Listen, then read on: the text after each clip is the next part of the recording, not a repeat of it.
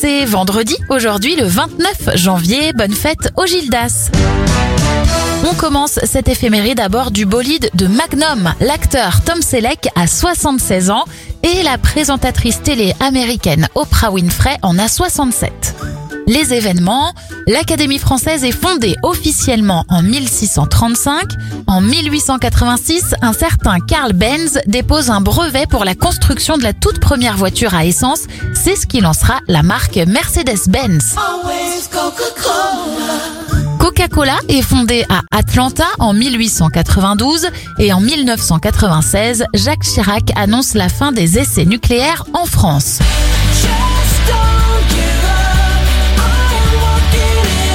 Termine avec le chanteur Adam Lambert, nouvelle voix du groupe Queen. Il a 39 ans.